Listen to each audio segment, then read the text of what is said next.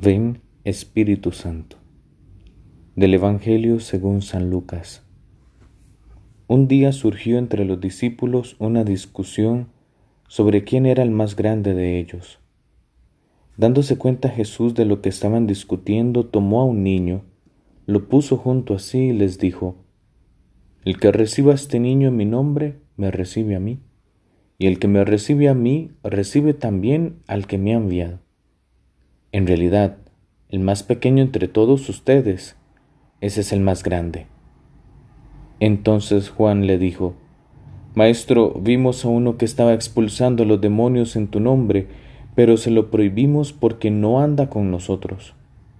Pero Jesús respondió, No se lo prohíban, pues el que no está contra ustedes está en favor de ustedes.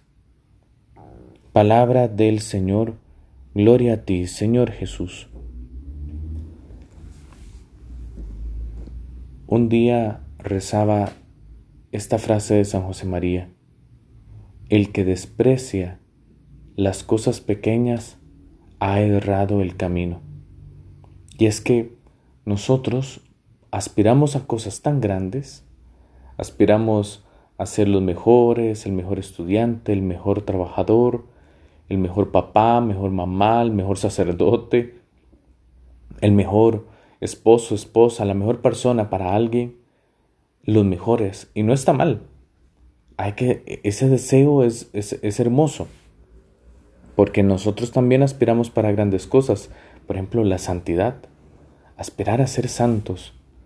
Pero para poder ser santos, no podemos pensar que solamente eh, con nuestro esfuerzo, sino que el camino que el Señor nos señala para llegar al cielo es hacernos pequeños, es hacernos pequeños, es inclinarse, es humillarse, es el camino que va hacia abajo, pero para que el Señor nos enaltezca, es en lugar de crecer, más bien hacerse pequeños. Por eso el que quiera ser más grande, que se haga como un niño porque el niño se sabe totalmente dependiente de su papá o de su mamá. Es totalmente dependiente de alguien adulto. Y en nuestra vida espiritual debemos depender solo de Dios, solo de Él, depender del Señor y nadie más que de Él. Nosotros, cuando jugamos de adultos, jugamos de vivos. En cambio, cuando somos pequeños y somos dóciles, es ahí cuando vamos a ser felices. Gloria al Padre, y al Hijo, y al Espíritu Santo, como era en el principio, ahora y siempre, por los siglos de los siglos. Amén.